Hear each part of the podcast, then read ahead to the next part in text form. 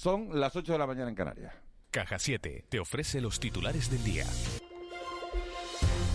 Reino Unido no contempla introducir a Canarias o Baleares en su lista verde de destinos a los que recomienda viajar al margen del conjunto del país. Para el economista José Carlos Díez se trata de una decisión sanitaria meramente, aunque puede reflotar el turismo interior de ese país. Díez cree que se debe trabajar en mejorar la conectividad para conseguir buenos resultados a partir de octubre en la temporada alta canaria. Además, el economista está trabajando en un fondo para conseguir inversores en empresas innovadoras canarias que vayan más allá del ladrillo y los hoteles. Yo creo que el objetivo a corto plazo para Canarias es traer turismo nacional. Ahí hay que abrir mucha conectividad y muchos vuelos desde la península para Canarias. Yo creo que ese debe ser el objetivo prioritario a corto plazo.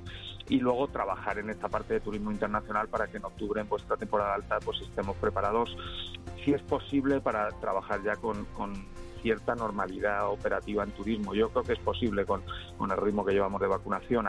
Precisamente el ritmo de vacunación vamos al 20,7% de población. Unas 390.000 personas ya han, ya han recibido las dos dosis de la vacuna. En total se han administrado más de un millón 180.000 dosis. El número de canarios que han recibido al menos una dosis supera ya los 840.000 personas. Además, las islas han registrado 87 nuevos casos de coronavirus y se ha notificado el fallecimiento de un hombre de 71 años en Tenerife. Por cierto, cambiamos de asunto. El gobierno trabaja en la distribución de los 1.144 millones de euros, las ayudas que han destinado el Ejecutivo Estatal a Canarias, dinero procedente de la Unión Europea para, para combatir las consecuencias económicas de esta pandemia. Los autónomos creen que llegan tarde y que son muy restrictivas. Juan Carlos Arrecibita, presidente de ATA Canarias, acaba de afirmar en De la Noche al Día que más de 26.000 autónomos tienen el cese de actividad y 12.000 ya han cerrado definitivamente. Además, los empresarios que hayan buscado ayuda externa para solventar sus deudas contraídas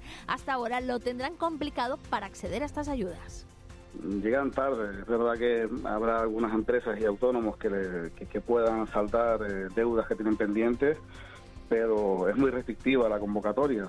veremos luego ya eh, la aplicación de, la norma que ha aprobado el, Gobierno de Canarias bajo la, la, medida que de, de, la, de la ley que publicó el Gobierno de España. Eh, limita mucho y hay que, hay que recordar que que solo va, se va a permitir el pago de, deudas que estén contraídas que no hayan sido pagadas. La atención a los colectivos más vulnerables se ha incrementado, pero el gobierno de Canarias arrastra una carencia de personal estructural que impide dar agilidad a los trámites. La Consejería de Derechos Sociales va a poner en marcha ahora un plan de choque que permitirá incorporar personal para hacer trámites como la gestión de las pensiones no contributivas. La consejera del área, Noemí Santana, ha afirmado en De la Noche al Día que aspira a que, a que haya una relación de puestos de trabajo, aunque este plan de choque ayudará a agilizar los trámites plan de choque, eh, pues lo que supone es que esos trabajadores estén trabajando para la consejería un máximo de cuatro años, tres años más un año de, prórroga que, nos dan posibilidad. Eh, en ese sentido, pues eh, nos va a ayudar muchísimo a que, a que salga adelante trabajo pero nosotros creemos que esta consejería lo que lo que merece es que esos trabajadores estén estabilizados y la Guardia Civil investiga la muerte violenta de una mujer entre 25 y 30 años ocurrida esta madrugada en el municipio de Roquetas de Mar. La comandancia de Almería ha informado de que la Policía Judicial mantiene en marcha una investigación y de que la autoridad judicial ha decretado el secreto de sumario. ¿Quieres vivir la vida en plan fácil? Descubre un mundo de ventajas entrando en cajasiete.com barra en plan fácil y da el salto a Caja 7. Salta conmigo, digo salta, Resumimos ahora los titulares de la prensa. El periódico El Día, Canarias pierde 2.400 hectáreas de viñedos en una década. En Canarias 7, una decena de grados de la Universidad de Las Palmas de Gran Canaria con más de un 10 de nota para acceder. En Diario de Avisos, vuelven los cruceros y los viajeros vacunados ya pueden venir sin test. En la provincia, Telde convertirá sus polígonos industriales en áreas comerciales. A nivel nacional, el periódico El País, la reforma de la ley Mordaza atasca atascada por las devoluciones en caliente. En el periódico El Mundo, Sánchez impondrá los indultos contra el 61% de los españoles. Y en ABC, la gran empresa alerta del riesgo de politización de las ayudas europeas.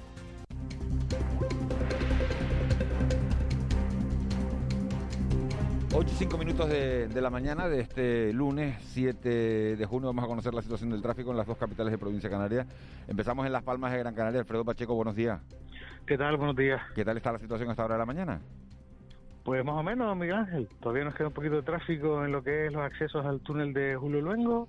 Eh, son industrial de Miller Bajo, son industrial del Cebadal y destacar el giro hacia Juan 23 desde la autovía. Ahí todavía hay un poquito de tráfico. Me estaba, me estaba riendo, Alfredo, porque estaba viendo un tuit de la Policía Local de Las Palmas de Gran Canaria que dice, recuerda que la nueva tarifa de la luz no afecta a los intermitentes de tu vehículo. O sea, que los puedes utilizar en cualquier franja horaria sin coste alguno. Buenísimo.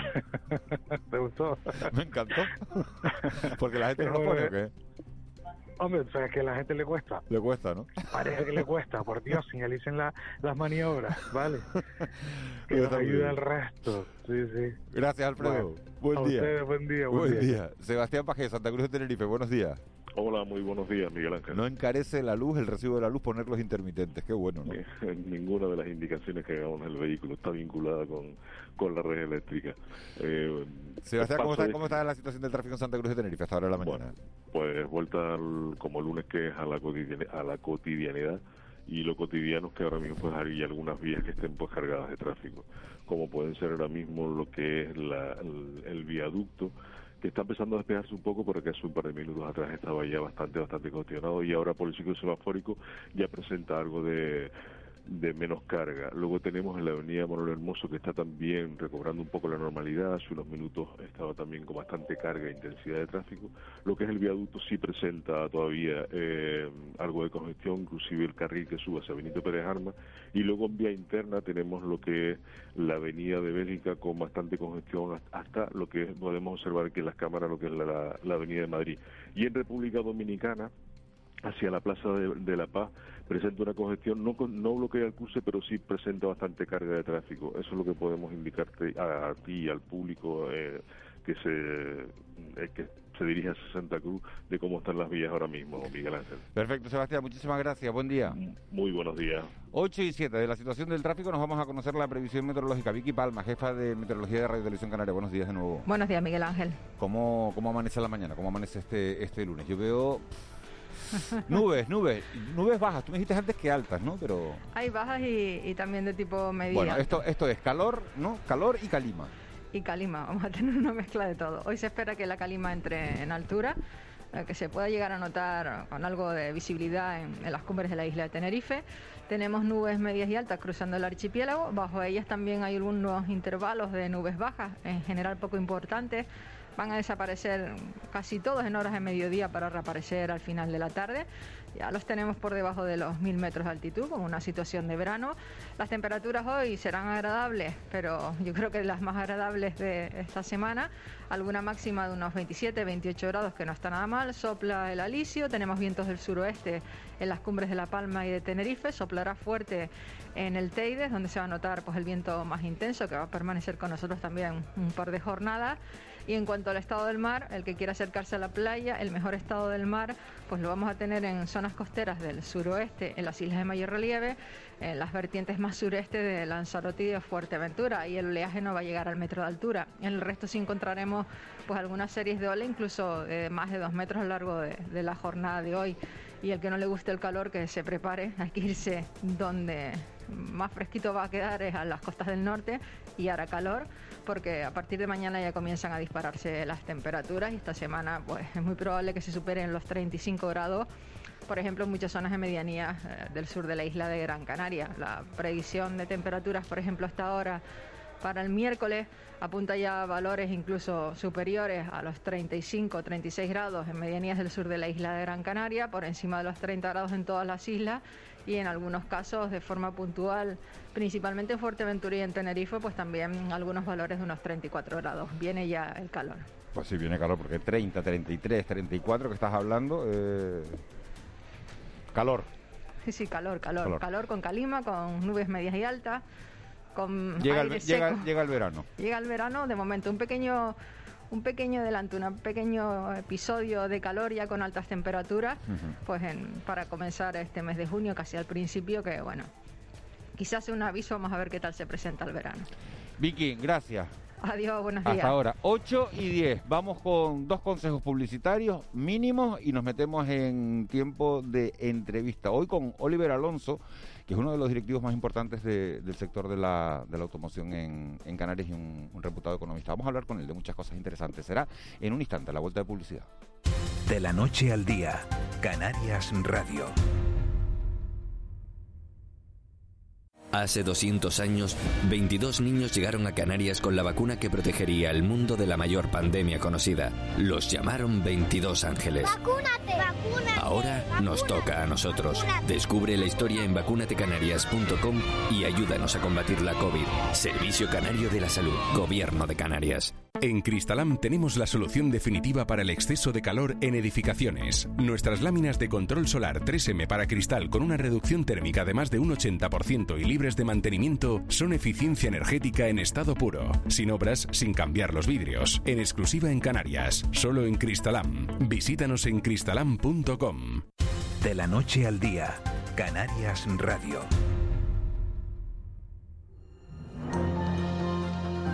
Desayuno. 8 y 11 minutos de, de la mañana, tiempo ya de entrevista, en de la noche al día, tiempo para, para compartir café con un protagonista de la actualidad, con esas personas que tienen, que tienen mucho que contar. Y hoy hemos invitado a compartir ese café a Oliver Alonso, que es uno de los directivos, como decía antes, más importantes del sector de la, de la automoción en, Canarias. Oliver Alonso es presidente y CEO del grupo Domingo Alonso, distribuidor en Canarias de, de marcas como Audi, Skoda, Volkswagen. Una empresa familiar, fíjense, con presencia en más de una decena de países. Oliver Alonso se licenció en Económicas y Empresariales en la Universidad Alemana de Augsburg y estuvo trabajando en SEAT para los mercados de Asia, África y Oceanía. En 1994 se incorporó a su actual en- empresa. Señor Alonso, muchas gracias por acompañarnos esta mañana. Buenos días. Buenos días, Miguel Ángel. Un empresario de éxito, ¿a qué hora, a qué hora se levanta y a qué hora se acuesta? Bueno, yo creo que el es de éxito o no da igual. Eso depende de las niñas, de los hijos que tenga. Entonces, en mi caso, yo me levanto a las 7 menos cuarto porque me gusta llevar a mis hijas al colegio y las tengo que llevar a dos colegios porque las tengo en dos colegios diferentes, con lo cual tardo solo una hora por las mañanas y después ya sobre las ocho y media, eh, nueve menos cuarto estoy en la oficina. Una empresa como, como Domingo Alonso tiene eh, 80 años de, de historia en el sector de la automoción. Eh, 2020 ha sido el año más difícil de la historia de la, de la, de la automoción o, ha habido crisis peores? Yo la verdad que eh, es mi tercera crisis y espero que vengan muchas más porque eso quiere decir que la compañía seguirá existiendo y que yo seguiré viviendo. Pero mm, yo creo que la del 2008 fue peor, ¿no? O sea, yo creo que fue muchísimo peor porque la banca cierra. Eh, yo creo que en esta hemos aprendido de muchísimas cosas. Aquí quizás la gran diferencia ha sido la incertidumbre, ¿no? Que hemos tenido que trabajar día a día y tomar decisiones día a día. Con lo cual, mm, y aparte que esta ha sido para todo el mundo, ¿no? Cuando una crisis es para todo el mundo, pues el gobierno reacciona de una manera totalmente diferente como cuando es para ciertos sectores, ¿no? En la del 2008 sobre todo cogió a la construcción, cogió al automóvil, el turismo seguía viniendo, eh, en muchísimos países la crisis duró solamente un año, o sea que en, ese sentido creo que la nuestra del 2008 fue eh, más peor, ¿no? Lo que pasa es que todo depende cómo te cojan la historia de la compañía, ¿no? Mi padre eh, decía que, que, bueno, que la de él, la peor fue la del 91-92, ¿no? Porque también cogió al, a la compañía con otro tamaño y con otra capacidad financiera, ¿no? O sea, todo depende, ¿no? Depende de cómo te toque. ¿Cuál es, qué, ha sido lo más difícil, el señor Alonso, de gestionar durante este año? Pues mira, para mí lo más difícil es lograr mantener eh, a las personas que estuvieron en el ERTE pues motivadas y, cercanas a la compañía, ¿no? O sea, que supieran que no eran los grandes olvidados, ¿no? Sino que estaban con nosotros y que nosotros con ellos, que teníamos que tomar esa medida, esa herramienta que nos permitía eh, la legislación para intentar eh, bueno, eh, reducir eh, los efectos negativos económicos de, de, la pandemia.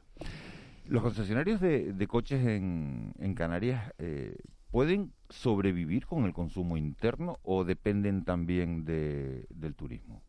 Nosotros dependemos del turismo, o sea, el 30% del mercado es mercado de rentacar, O sea, es importante para nosotros en el mercado del rentacar, no solamente por ese 30%, sino después entran dentro de nuestros canales de, de usados, pues esos coches, ¿no? Con lo cual, eh, este canal los próximos dos años va a estar bastante eh, pelado, o sea, no va a haber suficientes coches en esos canales, con lo cual esta crisis no solamente la vamos a sufrir en, los coches nuevos, sino también en los coches usados, porque no habrá coches usados.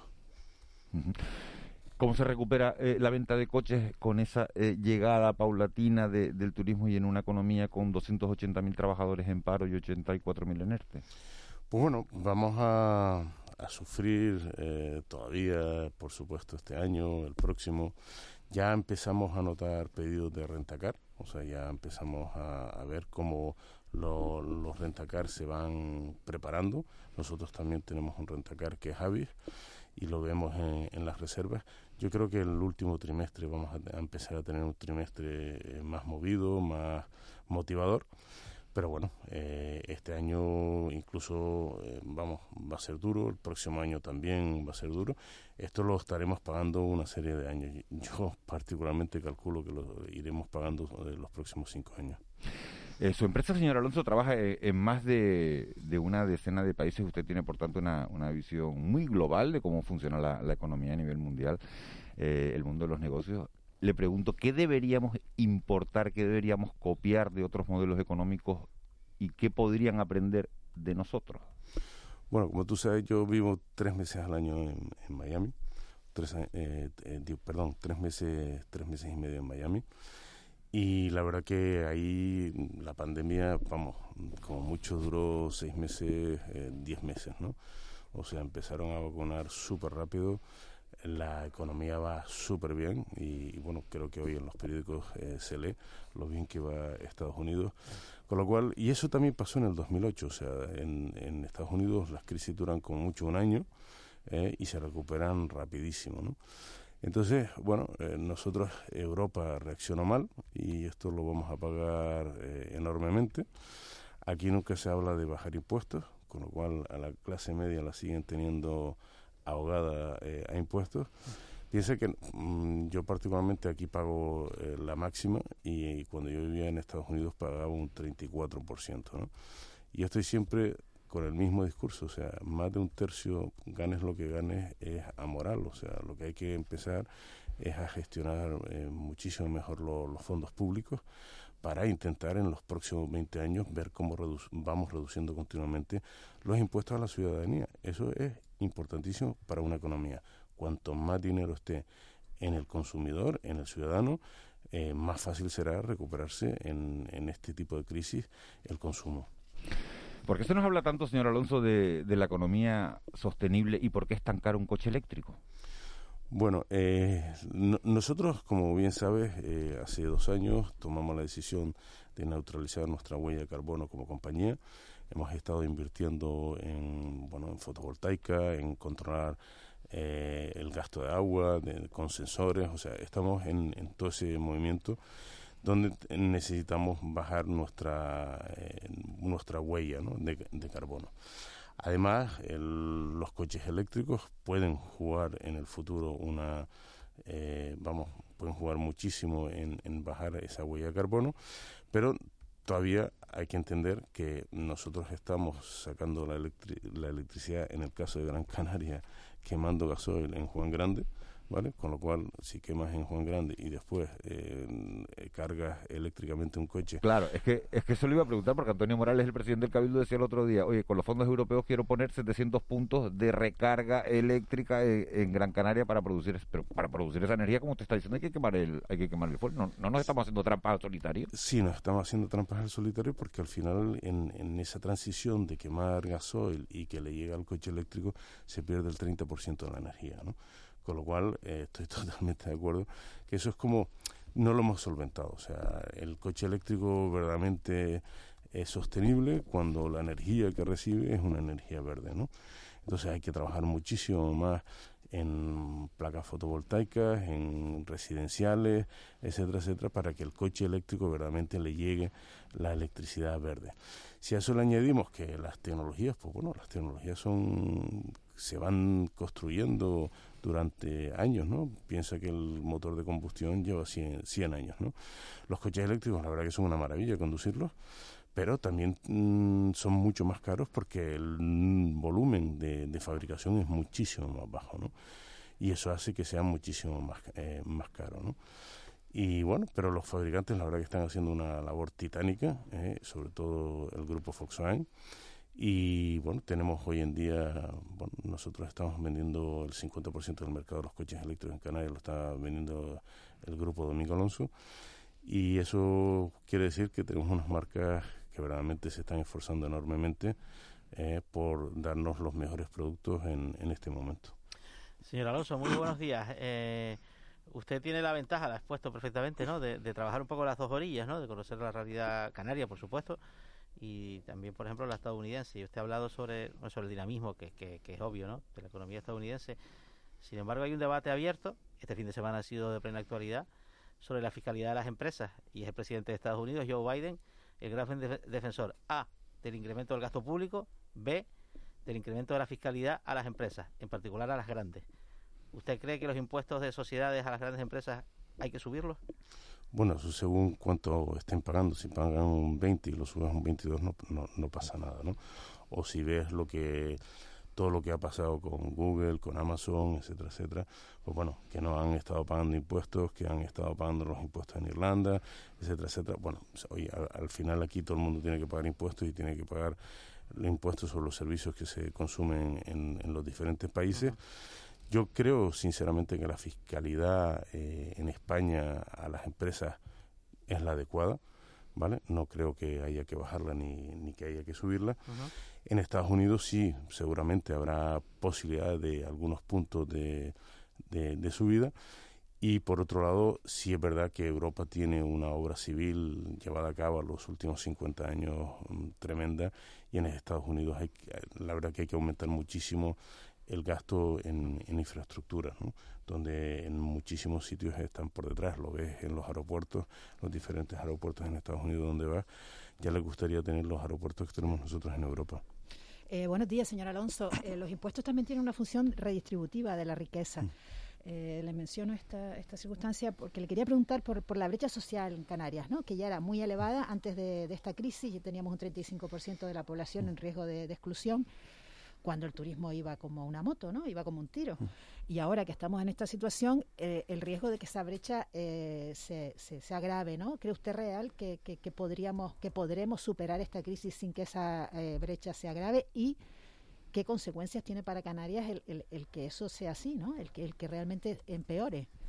Para mí la, la, brecha social es muy clara cuando tenemos un paro que está por encima del 20% y ha estado la mayoría de las veces por encima del 20%. O sea, la única manera, a mi, a mi modo de ver, de, de mejorar la redistribución es creando economía. Y creando economía es creando puestos de trabajo, que las personas puedan trabajar, que las personas puedan, que tengan trabajos verdaderamente bien retributivos. Y, bueno, y ese ha sido el problema de Canarias siempre. Y lo veo complicado de arreglarlo porque al final eh, lo que hay que hacer es crear puestos de trabajo y necesitamos, en Estados Unidos sabes que el paro es un 4,5 o un 3.8, con lo cual ahí la brecha social existente de personas de alguna manera mm, débiles en, que no quieren trabajar, porque también hay gente que no quiere trabajar, y en Estados Unidos la verdad que es fácil poder eh, trabajar y tener tres trabajos a la vez, o sea, eso es la maravilla de, Estados Unidos, ¿no? La, capacidad que... Nadie te dice cuánto tienes que trabajar o cuánto tienes que dejar de trabajar. O sea, tú puedes trabajar todo lo que tú quieras y esforzándote puedes llegar, bueno, no te voy a decir casi hasta donde tú quieras, pero puedes llegar muy lejos, ¿no? O sea, piensa que, por ejemplo, un esto de ballet parking, que es el típico trabajo, el típico tercer trabajo, trabaja la gente los fines de semana y, y semana se lleva 200 dólares, ¿no? O sea, simplemente por aparcar los coches en un restaurante, ¿no? Bueno, pero también hay, mucha gente no expulsada del sistema, ¿no? También hay brecha social en Estados Unidos, ¿no? Sí, pero yo yo particularmente creo que no es por no tener oportunidad de, trabajar, ¿no? O sea, también hay que separar entre el, eh, Estados Unidos la mitad, o sea, lo, que está en medio de las costas, ¿no? En las costas es mucho más fácil trabajar. Entonces, seguramente la, brecha social es, mm, es sobre todo en, en la, en, en, la parte mediana de Estados Unidos, donde quizás no hay tanto trabajo. ¿no? Para mí es fundamental trabajo, trabajo y trabajo. El que no tiene trabajo tiene un problema y, la sociedad tiene un problema con, la persona que no tiene trabajo. Eh, señor Alonso, eh, usted es economista de, formación, eh, se habla mucho de la, de la necesidad en Canarias de diversificar la economía. ¿Podemos vivir de otra cosa en estas islas, de algo que no tenga que ver con el turismo? Bueno, yo creo que la, el resultado es el que tenemos ahora, ¿no? Como no tenemos turismo y, está totalmente paralizada la economía en Canarias, ¿no? O sea, yo siempre he dicho que si no hubiésemos tenido el turismo, y lo hemos hecho bien, lo hemos hecho muy bien en el, en turismo, si no llegamos a tener el turismo nos estaríamos comiendo los unos a los otros, ¿no? No hay que olvidar los orígenes de Canarias, que eran una zona muy, muy pobre, y nuestra, nuestro maná ha sido el turismo. Es muy difícil diversificar la economía, ¿no? O sea, es muy difícil diversificar la economía y, subir los impuestos. O sea, aquí estamos hablando de nómadas, etcétera, etcétera. Pero bueno, los nómadas tienen otros países mucho más atractivos a nivel impositivo, como es el caso de Portugal, donde tú te vas a Portugal y pagas solo el 20% de IRPF, ¿no? O sea, la única manera verdaderamente de diversificar para mí eh, que la economía en Canarias es bajando los impuestos. Es, lo que pasó en Puerto Rico, no me refiero a Puerto Rico en Gran Canaria, sino a Puerto Rico de Estados Unidos, que bajó los impuestos para las farmacéuticas, ¿no? Y, terminó siendo un sitio donde todas las farmacéuticas fabricaban, ¿no? O sea, los impuestos mm, tienen una capacidad de atraer eh, otras economías y otras personas eh, tremendas. ¿no? Por e, lo que pasa es que aquí siempre hay una doble moralidad. ¿no? O sea, vemos que queríamos el mejor fútbol en España y le bajamos los impuestos a los futbolistas. ¿vale? Eh, si le quería cambiar ya, se lo subimos y ahora, ahora, se van a Italia por eso, ¿no? Ahora se van a Italia, efectivamente, y, a, Inglaterra, ¿no? Quería preguntarle por, por el futuro de la movilidad, ¿no? Su empresa también, su empresa también es puntera, ¿no? En, en, avanzar lo que va a ocurrir. Eh, España, el gobierno de Pedro Sánchez ha anunciado una estrategia nacional eh, para el uso de la bicicleta. En Las Palmas de Gran Canaria estamos pendientes de que se estrene la Metro Guagua. Eh, ¿Cómo va a ser el futuro? ¿Cómo va a ser el futuro de la posesión del automóvil? ¿no? Se anuncia que, vamos a poseer el, coche de una manera diferente, que vamos, no vamos a ser propietarios como ahora, sino pago por uso. A ver, esto de la bicicleta es, eh, vamos, si vamos a querer intentar eh, volver a lo que es China, pues mal camino vamos, ¿no? O sea, yo creo que la movilidad tiene que ser en todos los sentidos y, el individuo tiene que poder decidir qué tipo de movilidad quiere. Y aquí hay, mm, salen continuamente nuevas startups con nuevas ideas. El problema en España, sobre todo, es un problema de, de reglamentación, ¿no? de, de regulación. O sea, si vemos cómo trabaja Uber en Estados Unidos, pues claro, es que es brutal las posibilidades que hay en Estados Unidos de montar otro tipo de movilidad, ¿no? Mm, yo te voy a poner un, ejemplo muy claro de nuestro grupo, donde nosotros estamos haciendo el Uber de los niños en Lisboa y en Oporto, con nuestros socios portugueses, y aquí hemos estado mirando la reglamentación y es imposible por la ley de transporte escolar, ¿no? O sea, al final aquí hay un montón de protecciones eh, continuadas y eso hace que la sociedad no siga avanzando, ¿no? O sea, yo creo que una sociedad debe ser muchísimo más libre, que la, regulación tiene que ser mucho más libre para de esa manera descubrir nuevos, nuevos talentos, nuevas posibilidades de, movilidad. ¿no? Nosotros estamos con, con la sharing, que son nuestras motos compartidas, eh, perdemos dinero y bastante dinero. Eh, porque bueno, mm, esto es un problema de volumen, ¿no? O sea, nosotros tenemos cerca de 350 motos y tenemos que mm, subirla a unas 600 motos para poder eh, intentar no perder dinero, ¿no? Y bueno, estamos ahí, estamos sufriendo con, con el tema de las motos sostenibles porque tienen electricidad y esa electricidad las estamos llenando con con electricidad verde, de, entre otras cosas de nuestros paneles solares en, en Arinaga. Y bueno, estamos intentándolo, pero es durísimo, es durísimo. Sí que le pongo... esto, señor Alonso, no, solo se da en China, ¿no? Le doy un titular. Los franceses recibirán hasta 2.500 euros por cambiar sus coches por bicicletas eléctricas. Y esto es lo mismo que se hace en Holanda, un país que usted conoce perfectamente. Hmm. Sí, bueno, eh, me parece muy bien todo este tipo de, acciones, pero al final el individuo es el que tiene que es el que tiene que elegir eh, lo que quiere. ¿no? como la cuestión es, no, la cuestión es, eh, le pongo un ejemplo personal. Yo, yo soy usuaria de bicicleta, me muevo por la ciudad en bicicleta normalmente, con guagua, y tengo un coche.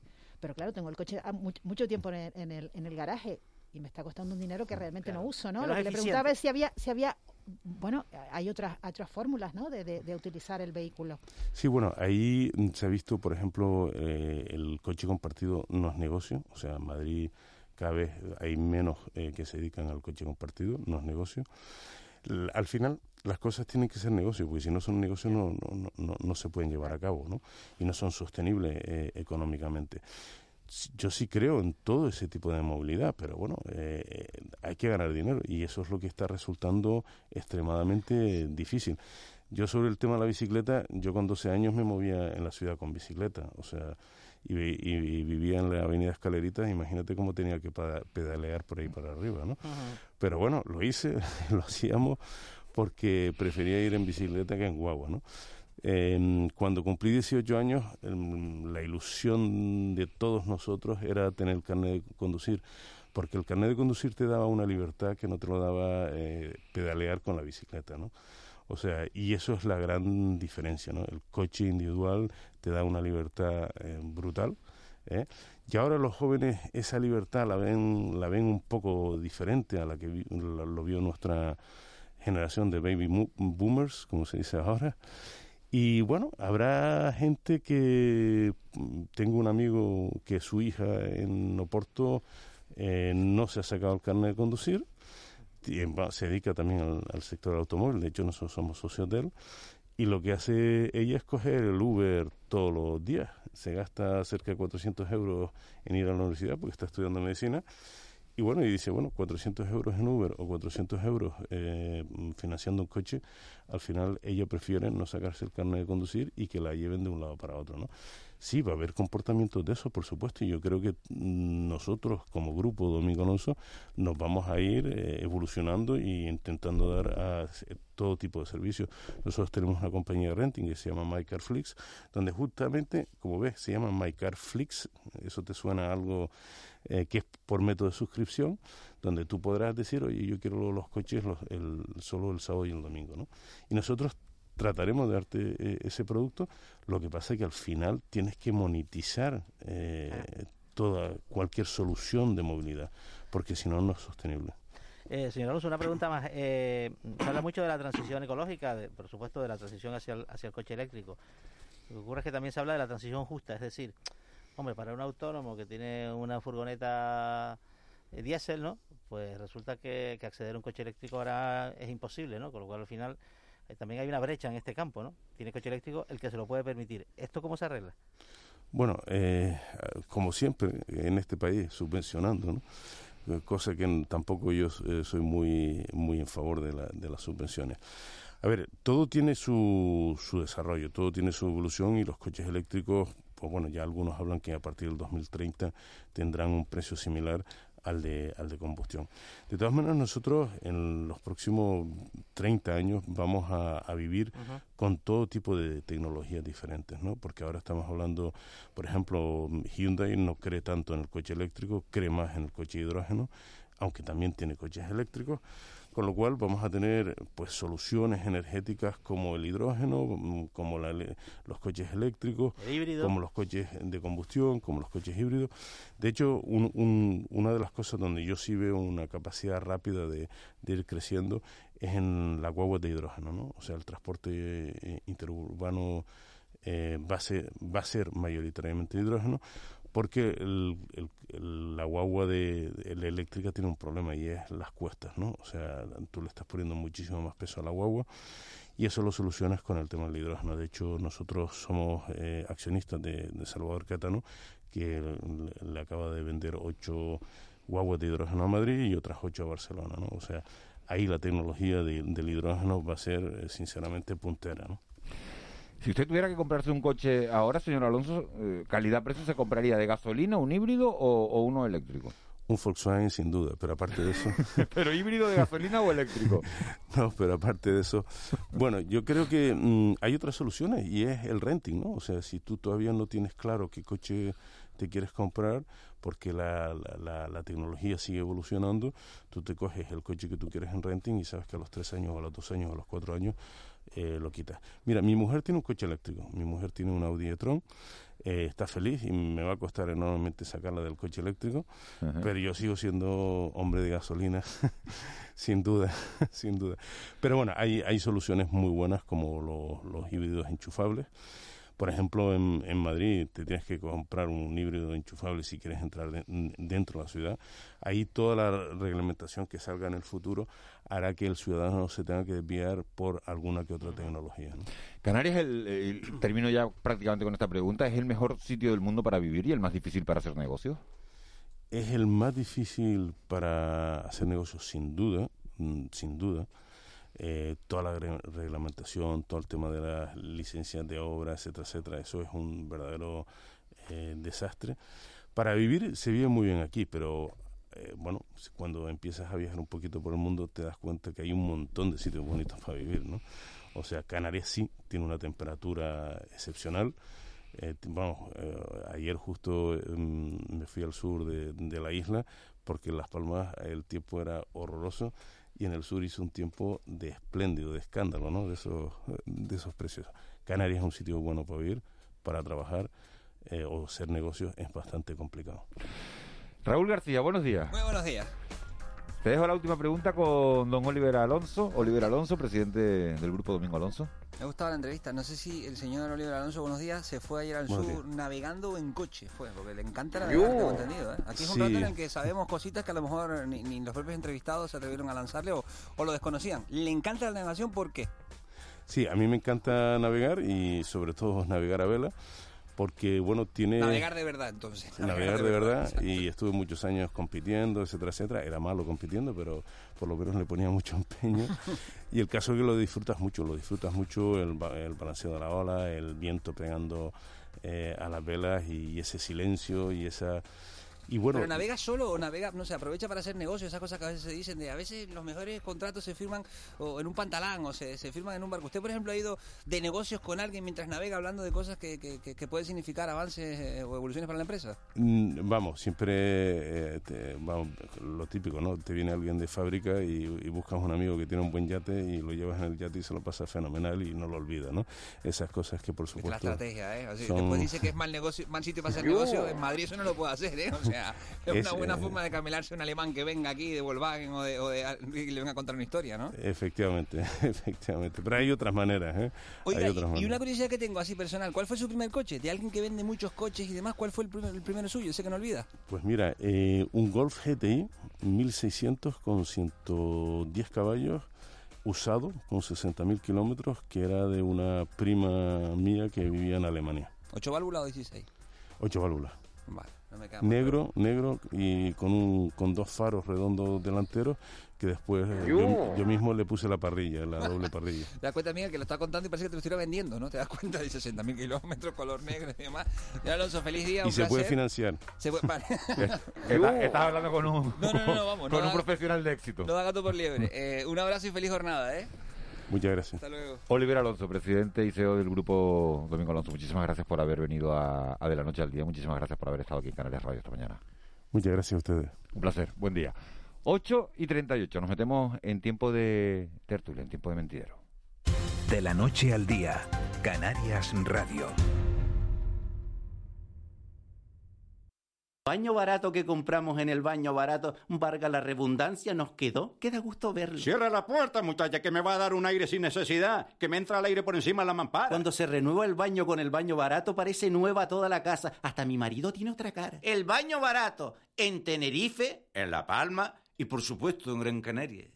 En Cristalam tenemos la solución definitiva para el exceso de calor en edificaciones. Nuestras láminas de control solar 3M para cristal con una reducción térmica de más de un 80% y libres de mantenimiento son eficiencia energética en estado puro, sin obras, sin cambiar los vidrios, en exclusiva en Canarias, solo en Cristalam. Visítanos en cristalam.com. De la noche al día, Canarias Radio.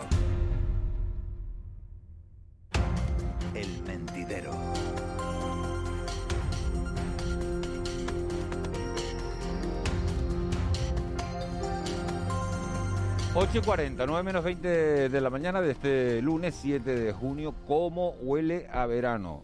Siguen con nosotros Ángeles Arencibia y Juan y se incorporan Paco Martín. Paco, buenos días. Buenos días. Y Lola Santana. Lola, buenos días. Buenos días. ¿A ti te llega el olor a verano, Lola? A mí todavía aquí, yo que estoy en Tafira, la verdad que todavía Uy. mucho no. Está Uy, muy Lola. gris esto todavía para el verano. Oye, pues yo estuve, poco, yo pasé que- por, que- pasé por ahí el otro día y, y hacía solecito. Sí, el sábado. sí, pero el tiempo clásico nuestro variable. Te, se te levanta un día maravilloso y, a- y al cabo de tres horas, pues ya te entra alguna nube o alguna cosa. Sí, pues agar- pero agárrate- yo creo que agárrate dijo- el verano dijo Vicky que queremos los canarios es más psicológico que, Bueno, pues espérate que que... lumínico y, sole, y, sol- y solar, ¿no? Es como si estuvieras en la Orotava o en el relevo. Sí, sí, pero, sí, sí, sí, sí, claro. pero dijo Vicky Palma que en medianías esta, esta semana 33 grados. Sí. O sea bueno, que- aquí olerlo no lo hueles, aquí ya lo sientes. Pero si tú vienes en camiseta, Paco, si es que, que, que ya mangas de camiseta Por eso ya. digo que aquí no lo hueles, que aquí lo sientes. Veraniego al 100%. Estábamos hablando con, con Oliver Alonso. ¿Ustedes creen que, que el- todo el mundo va a tener un coche, va a seguir teniendo un coche en el, en el garaje? Porque lo que contaba Ángeles Arencibia es verdad. Uno, uno utiliza el coche cada vez menos, ¿no? O se mueve en Sí. bicicleta, o se mueve en una moto, Ante- o se mueve en eso. Y entonces al final dice, ¿qué negocio es tener el coche? Antes de, de decir, o sea, que me, me ha encantado la entrevista de Oliver Alonso. Muy interesante. Coincido eh, mm, en el, un 99% con sus argumentos. Y dicho esto, pues sí, pues el coche, mira, yo yo mi coche lo uso, o sea, yo no le- yo le pongo gasolina al coche pff, cada dos, dos, cada 15 días, 15, 20 días. Es decir, en la ciudad no uso el coche, solo lo uso cuando voy a salir de la ciudad. Pero hay, resto- pero- pero hay un concepto sobre esto que, que le preguntó Ángeles y que me parece muy interesante, eh, que es un poco los jóvenes, ¿no? Para los jóvenes ya no es un signo de estatus tener un coche. Tener un buen coche, además, ¿no? A medida que evolucionas profesionalmente, vitalmente, ¿no? Me parece que el, coche, sobre todo para los hombres, eh, es sido Bueno, para los hombres y para las mujeres. como, ¿no? como un signo de estatus, ¿no? Eh, disponer de un coche no es lo mismo que poseer un coche. Y esa cuadratura del círculo es difícil de encontrar. Oliver Alonso también lo explicó. Hay que ver primero que, que- que, por supuesto es, es deseable, ¿no? Este esquema un poco a gusto del consumidor, casi de la economía de la suscripción, no de la posesión, que, que- que es eficiente. Otra cosa es que sea negocio. Hay que encontrar un poco ese, ese nexo, ¿no? Bueno, pero también dijo que la regulación existente hace muy difícil este cambio de modelo. Bueno, pero la regulación se, se lleva al Parlamento, ¿no? Se debate, se negocia. El, sí, el pero tema los es políticos no conseguir. están el te- pensando en pero- regular, pero, solo- el tema es conseguir. regular, regular, regular. Pero Paco, el tema es conseguir, es conseguir que, lo que esto que ha dicho Juanma, ¿no? Que, que- que decía el señor Alonso, eh, que sea eh, rentable, ¿no? Que sea rentable. Para mí no es rentable tener un coche, pero lo necesito porque hay determinadas situaciones en mi vida que me hace falta es el coche y no lo, y no y no consigo ese servicio de otra manera. ¿Por qué? Porque no hay un servicio de alquiler que me permita coger un coche unas horas y, y utilizarlo, pues yo qué sé, para ir al aeropuerto, para hacer cualquier cuestión fuera de la ciudad. Y eso, es- eso no existe. Y, y es un servicio que yo utilizaría y creo que algunas personas más. Y eh, también te permitiría, pues, eh, eh, utilizar diferentes modelos de coche, ¿no? Hoy necesitas uno con más plazas, hoy necesitas uno que tenga un poco más de espacio para carga. No sé, yo creo que, que, Claro, que- que por ahí hay un camino, Pero ¿no? es un concepto radicalmente diferente, ¿no? Sí, y también apoyado por unos servicios públicos eficientes. Claro, claro. El uso del coche, ¿qué, qué, qué es lo que, es el hecho, cuál es el hecho imponible? Por ejemplo, la fiscalidad, el uso de un, de un, de un, de un, de un, de un utensilio, no la posesión del mismo, ¿no? Lo cual nos llevaría Sí. a plantearnos si el impuesto de matriculación este que hay cuando te compras un coche debe existir o no. La verdad es que es un asunto, pero vamos, que, el- que el futuro de las ciudades anda, va a andar Es que, un poco por ahí. Claro, ¿no? un poco por ahí. ¿eh? Yo, yo lo- y que también también depende depende de la ciudad en la que vivas. Claro. Eh, Claro. Pongo un ejemplo. Ayer mi hija fue se fue a Madrid. Eh, aeropuerto eh, ciudad. Le salía más barato un, un alquiler de vehículos con conductor que un taxi. Sí. Pero no solo más barato, la mitad de precio. Claro. Imagínate, eh, ah, y entonces comentaba ella, eh, no, eh, los taxistas yo comprendo que se quejen, pero yo como consumidor, imagínate que Bueno, pago los la mitad. taxistas en Madrid han montado auténticos altercados Exactamente, y aquí se ha claro. bloqueado la posibilidad, la hipotética, no digo que se confirmara, entrada de esta clase de empresas un poco de operadores nuevos, porque también es verdad que los taxistas son un colectivo influyente, ¿no? que nos están escuchando. además. Exactamente. Exactamente. En Barcelona, por ejemplo, ya eh, han tenido tantos problemas que eso se quedó parado.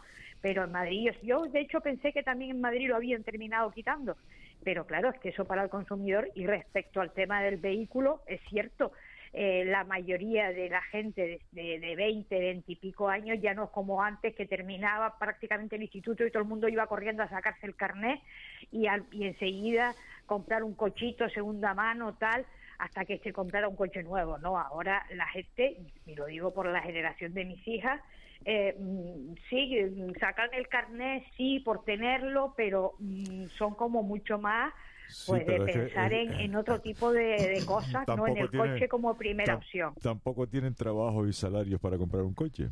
Mira, exactamente. Y también está la cuestión de, de, del papel que cumple el coche en nuestra sociedad, ¿no? El papel absolutamente protagonista, la preponderancia, o sea, el, los sitios tienen que tener sitios para aparcar, si no puedes aparcar no vas. Eh, una serie de cuestiones. Eh, estuvimos hace unos días en La Gomera haciendo el programa y, hablamos con, con, empresarios de allí. Y recuerdo que le preguntamos por, por el nivel de cuánto desarrollo quiere La Gomera, ¿no? Y una de las personas que participaba nos dijo que eh, justo los coches, que lo, medía por los coches que quepan en las carreteras que ya tienen. No quieren autopistas, no quieren crecer más. O sea que como ah. el coche como unidad de medida del el nivel de desarrollo que quiere que quiere un territorio en concreto. Hombre, vamos a ver, la Gomera y el Hierro es que están cómodos. Es decir, en la Gomera y el Hierro se invierte eh, per cápita por parte de, la administración el triple o el cuádruple que se invierte per cápita en Tenerife y Gran Canaria. Yo también quiero vivir así. Sí, pero o sea, y tengo que decirlo. Tengo que decirlo. Estoy de, acuerdo, estoy, estoy de acuerdo con Paco. una cosa es el crecimiento sostenible y otra cosa es el desarrollo sostenible y otra cosa es el desarrollo sostenido. Exactamente. Que parece lo mismo, pero no lo es. Que no es lo mismo.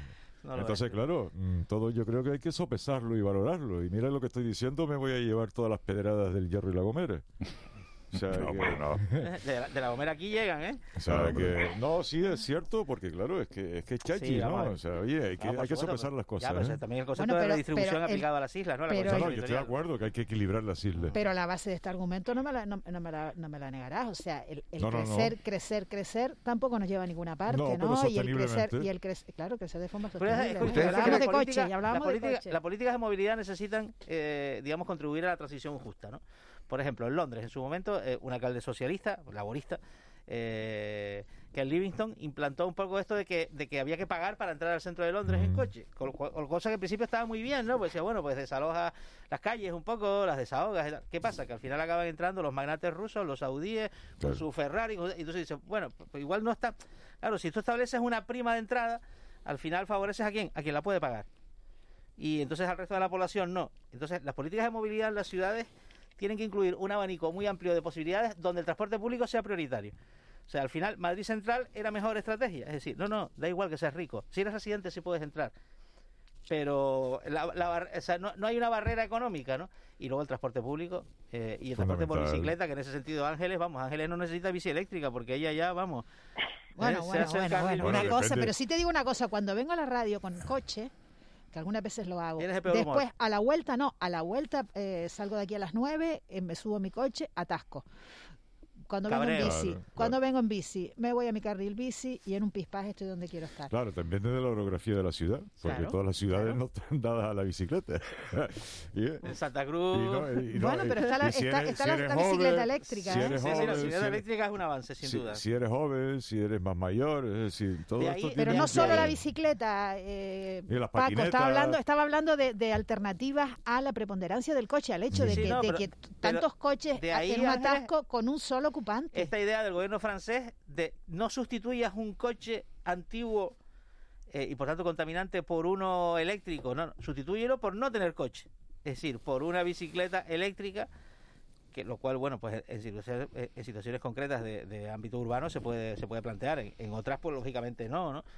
también tiene que ver con el urbanismo, ¿no? Pues si, si tú practicas un urbanismo... Volvemos, un volvemos, al, volvemos, Juanma, al equilibrio que, que tú hablabas porque eh, todas esas fábricas, todos esos negocios, todos esos puestos de trabajo vinculados a la, al negocio de, lo, de la automoción eh, quedarían en, cuando menos en veremos, contendrían el aliento si eso llega a ser generalizado.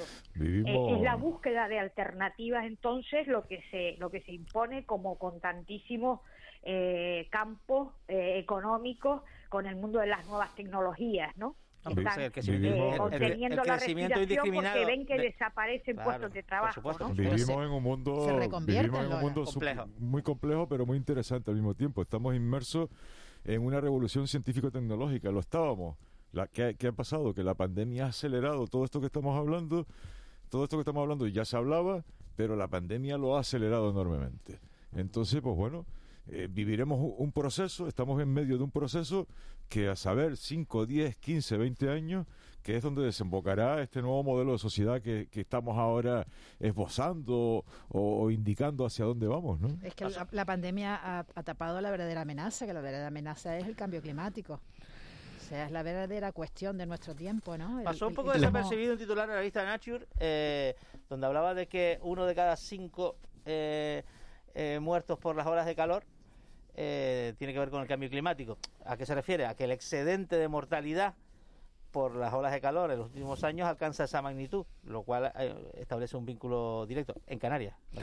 Les cambio el tercio. Este fin de semana venía una, una encuesta en el periódico El Mundo diciendo que eh, si se celebraran las elecciones ahora mismo, Pablo Casado tendría mayoría para gobernar con Vox. ¿Se la creen ustedes?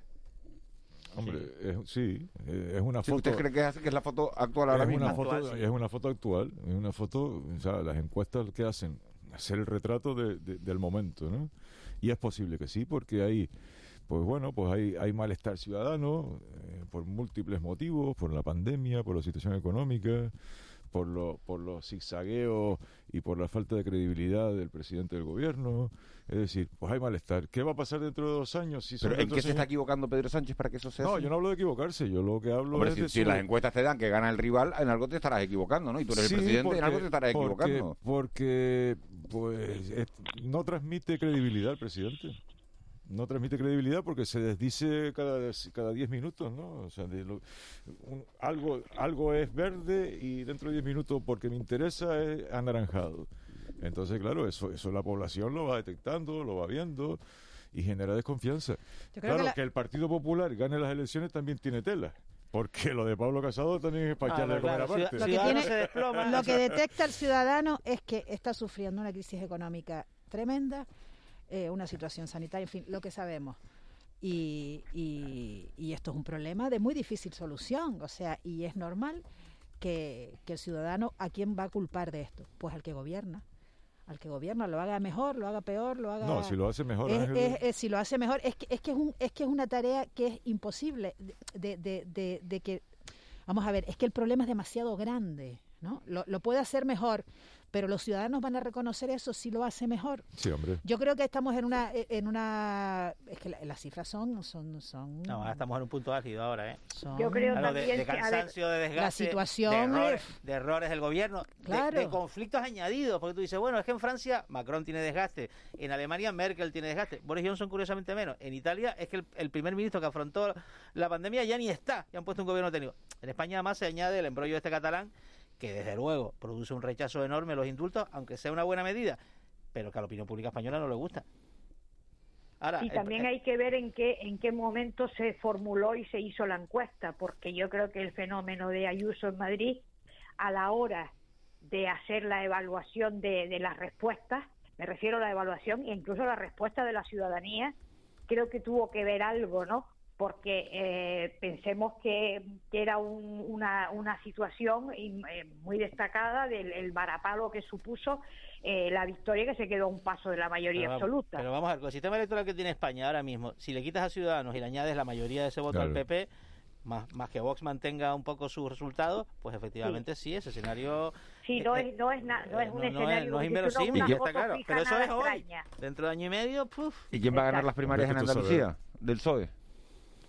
Uf, está ¿Quién va a ganar las primarias? ¿Quién va a ganar las primarias? Susana jugar, jugar a pitonizo. Yo lo, lo, veo complejo. Hombre, es más fácil en las de Podemos, ¿no? Que parece que Yone Belarra lo tiene claro. Sí, Yo, Hombre. mira, yo le, más o más interesante las del Sol Andaluz. Yo leí ayer dos crónicas y una con, de, de, dos periodistas por eso preguntado por la de andaluz, digo. De, dos, de dos periodistas andaluces muy reputados y una me llegó a la convicción de que gana Juan Espada, el alcalde de Sevilla, y, que el candidato, y, que gana y la otra que gana Susana Díaz, ¿no? Sí. Claro, uno está muy. Uno y después está, está la cuestión de qué ocurrirá el, al día, el día después, ¿no? ¿Quién eh, quiere eh. que gane Pedro Sánchez? Ya lo sabemos. Sí, claro. ¿Se acuerdan lo que nos decía Jerónimo Saavedra? Nos decía aquí en, esto, en este programa que, que las primarias han sido. Un eh, desastre. Eh, un desastre, ¿no? Que él, que, él, que él borraría el mapa a las primarias, sí, lo digo. Estoy de acuerdo. Mejor que decida uno por todos, claro. Porque, ya... porque genera dos equipos, claro, ¿no? Genera sí. una división que después pues se mantiene. Los problemas de la democracia se resuelven con menos democracia, no, lo que vino a decir pero, Pero, es que sí, vamos a ver, eh, el, sistema, es que al final es un sistema de votación. O sea, pero la democracia... Eh, Nosotros pedimos democracia hay interna de los partidos. Sí, pero, pero, y cuando la hay, la criticamos. Pero, pero perdóname, pero es que la democracia no es solo ir a votar. La democracia que haya debate. Que, haya debate. No, no solo participar. Que haya, debate dentro de los partidos. Hay debate, pero cuando hay no, debate, decimos que hay crisis interna en un partido. No, porque el debate, el, debate no es el debate no es ideológico de modelo ah, sociedad, claro no, si dónde son, lo si llevar. Eso sí es un debate democrático. El debate es por el poder, por el poder absoluto no, de la organización. Porque es el perfil de la persona que mejor encarna esos valores, o Susana Díaz bueno. encarna los valores de la, democracia interna. Hombre, que venga Dios y lo vea, que venga la Virgen de Macarena y lo vea. Y este después en está, caso. La forma en que el vencedor trata al perdedor, ¿no? Ah, por supuesto, lo Eso también lo es, sí, sí, sí, Dice, dice un oyente, el ciudadano no es tonto si el gobierno hace cosas que la mayoría de ciudadanos no ve bien. Por ejemplo, los indultos, el pueblo no te apoya. Claro, por supuesto. Había una encuesta que decía que el 61% de, de los españoles en contra. Y Cospedal, que tampoco se lo están poniendo fácil a Pablo Casado, porque le ha dicho que no se da de baja del Partido Popular, bueno, pero, pero se está imputado. Pablo Casado quiere que se, quiere que se lo ponga a Cospedal de esa manera? Porque, le abre un expediente disciplinario y punto ¿no? o ya está o informativo o como quiera o informativo pues, sí sí sí, sí no sé cómo tiene que hacer lo que digan los estatutos del PP claro. si es expediente bien Entonces, y si bueno, no pues no mm, pues oye chicos de todas maneras parece, sobre que, lo que parece dice... que han parado lo del expediente hasta que hasta que el proceso se clarifique un poco más. Sobre lo, que, sobre lo que dice, sobre lo dice el oyente, los gobernantes son, los gobernantes son aquellos que también saben ir en contra de la opinión pública por el bien por el por el interés general, ¿eh? Claro, porque si no, porque si no, gobernar gobernaría una encuesta. Hacemos una encuesta, el pueblo opina esto. Pues, pues esto. Sí, claro. Eso es como lo de las vacunas, ¿no? Elige tú la vacuna, ¿no? Esa es la manera de ser político el... hoy en día. Decir, oye, ¿qué es lo que quiere la gente? ¿eh? Y, se lo doy, ¿no? se lo digo, se lo digo. Si el mes que viene aunque quiere lo contrario, no pues de lo contrario. Aunque no, aunque no sea beneficioso para el conjunto de la sociedad, pero sí es beneficioso para tu electoralismo. Ah, pero el buen, gobernante, el buen gobernante es un líder, ¿no? Es un líder que tiene que, que, que marcar, ¿no? Y, que ver, y, que ver, un poco más allá, porque si no, que se dedica a otra cosa. ¿Ustedes creen que corremos algún riesgo con, con de dejar entrar a, a partir de hoy, bueno, a partir de hoy en España, pero tienes que tener, eh, tienes que estar vacunado. Dejamos, dejamos entrar sin un test. En el caso de los británicos no. En el caso de los británicos no tienes que estar vacunado. O te vale con una vacuna. No, no, no, no. En el caso de los británicos es uno de los 20 países que tiene España donde por la baja incidencia del virus se viene free. Sí, pero, pero la incidencia del virus en, la, en el Reino Unido está cambiando. Sí, sí, claro, claro, pero vamos, que eso a mí me parece un error. O sea, eh, que vengan vacunados sí me parece buena idea. Yo creo que tenemos que empezar, es decir, eh, ya no estamos para miedo.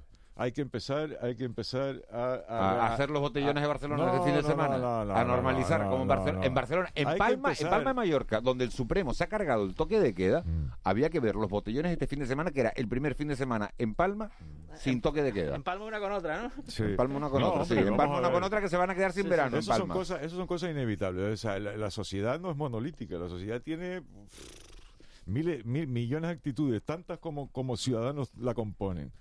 Entonces, claro, lo que no podemos estar viviendo atemorizados, tenemos que empezar a recuperar. No, pero la... atemorizado, razonablemente atemorizado, claro, porque sabemos de qué pues va esto ya. Sabemos de qué va. Pues como sabemos de qué va, pues chicos, pues, pues sigamos. Ahora el debate, que si hay que quitarse la mascarilla o no.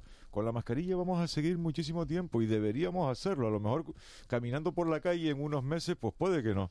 Pero, a efectos de la pregunta de Miguel Ángel, aceptar a los vacunados eh, ya sin test, a mí me parece una medida positiva y razonable. Desde el punto sí, de vista sanitario. Hay que resolver el tema de certificado verde.